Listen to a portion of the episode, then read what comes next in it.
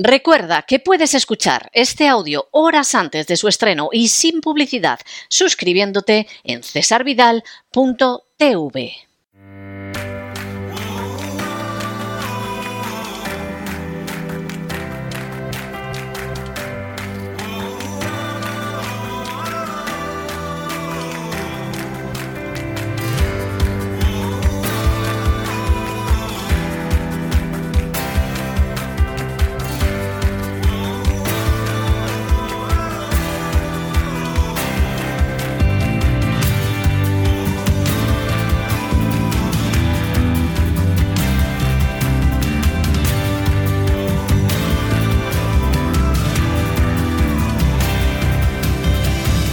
Vida Sana con Elena Kalinnikova.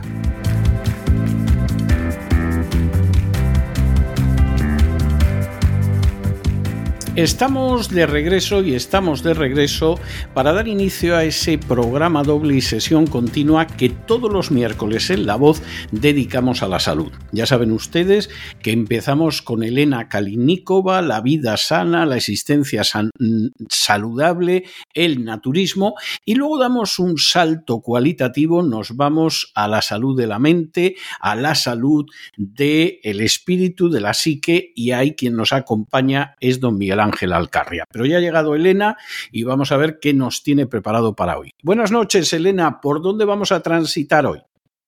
Muy buenas noches, César. Pues hoy me gustaría seguir y terminar el tema de la proporción de omega 3 y omega 6 y vamos a ver los alimentos idóneos que tienen esa proporción y que son muy aconsejables. Y para empezar vamos a recordar un poquito que los omega 3 y omega 6 en las células deben estar en una proporción estrictamente definida y hoy en día la proporción ideal se define como 1 a 2 o 1 a 3, pero la proporción realmente idónea es 1 a 1. Pero no es muy realista hoy en día, ya que una persona promedia que no se fija mucho en su alimentación tendrá este ratio en proporción de 1 a 17 o 1 a 20. Por sobreingesta de omega 6 y otras cifras incluso reportan valores de hasta 30 a 1, es decir, es muchísimo. ¿Y qué ocurre? Pues nuestro cuerpo pues, ocurren los procesos inflamatorios constantes. Y, por ejemplo, en Europa y América en particular se consumen mucho más alimentos que contienen omega 6 que aquellos que contienen omega 3 y para la mayoría de las personas tiene sentido consumir deliberadamente menos ácidos grasos omega 6 y más ácidos grasos omega 3. El desequilibrio de esta proporción es lo que afecta notablemente nuestra salud y las grasas omega 6 y omega 3 son fuentes de los reguladores intracelulares más importantes de prostaglandinas. Y estas sustancias, igual que las hormonas, regulan muchos procesos en nuestro cuerpo. Y me gustaría deciros cuáles son los síntomas de una deficiencia de omega 3. Si hay una deficiencia de omega 3 y un exceso de omega 6, pueden darse los siguientes problemas, como podría ser fatiga, depresión, mal funcionamiento de la memoria, piel seca, problemas cardíacos, hipertensión arterial y también vasoconstricción y mayor susceptibilidad a las infecciones. Claro, estos son síntomas orientativos porque claro está que otras enfermedades podrían ser la causa de cualquiera de ellos, pero no sería de más de empezar a vigilar un poquito más el consumo de omega 3 y omega 6. Y ahora vamos a ver los 25 alimentos con el mejor ratio omega 3 y omega 6. Muchas veces se recomienda la ingesta de alimentos como podrían ser nueces, aceite de oliva, aguacates, gracias a su alto contenido en omega 3. Sin embargo, esta recomendación no proporciona una imagen completa, ya que muchos de estos alimentos, aún teniendo un alto contenido omega 3, también tienen un contenido aún más alto en omega 6. Y por eso se recomienda limitar, por ejemplo, la ingesta de frutos secos a un puñado al día, ya que contienen muchas calorías además y omega 6. Y vamos a ver la lista donde los alimentos, pues eh, la omega 3 y omega 6 tienen una perfecta proporción o casi perfecta. Los, el pescado, pero ojo, por ejemplo, atún que viene envasado en aceite de oliva ya no tiene el mismo ratio de omega 3 y omega 6. Luego, los mariscos, papaya, mango, algas, que querría también decir que algas son importantísimas.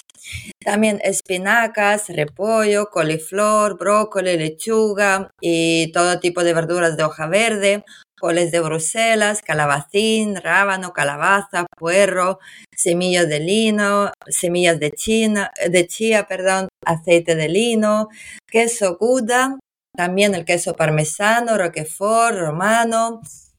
Y con esto vamos a terminar esta pequeña lista orientativa para que tengáis una idea cómo qué elementos hay que reforzar, es decir, aumentar su consumo a diario para así equilibrar la proporción de omega 3 y omega 6.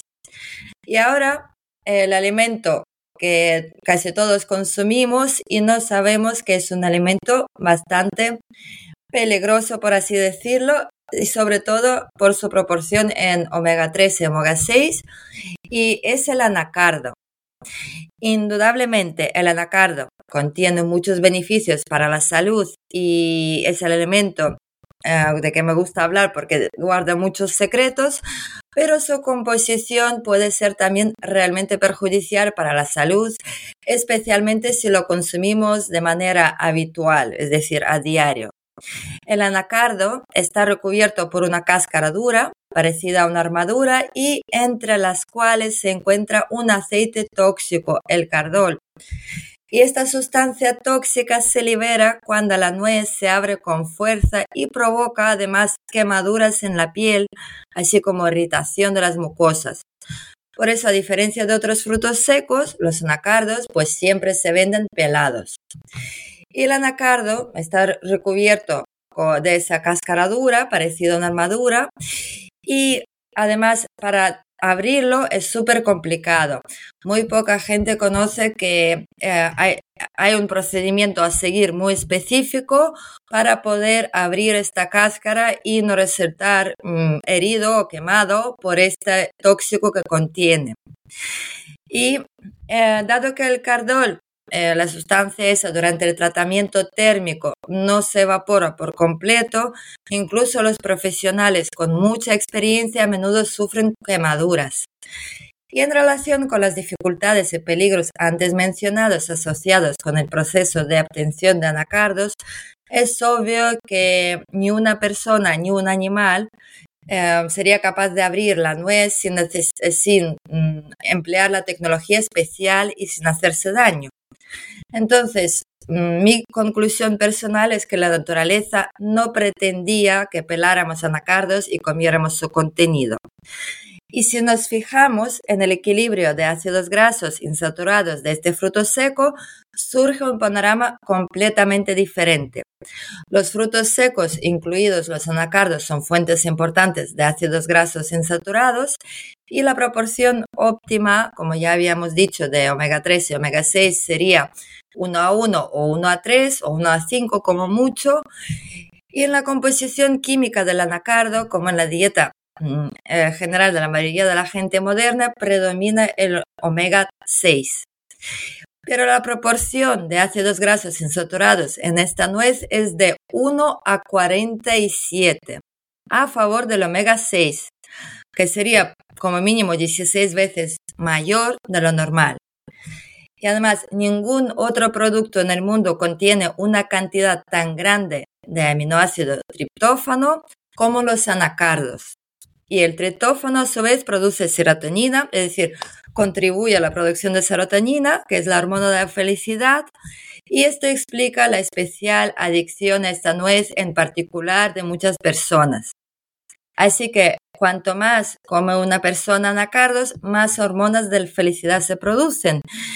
Y esto es como si fuera una adicción a las drogas o a cualquier otra sustancia que nos da placer.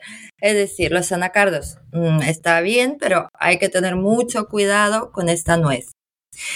Y ahora, para terminar, también me gustaría pues decir cómo podemos todos suplementar em, el omega 3, ya que hoy en día los alimentos que forman parte de una dieta promedia son altos en su contenido en omega 6 y eh, así lo consumimos a diario sin ningún problema y superamos la cantidad necesaria sin ningún esfuerzo.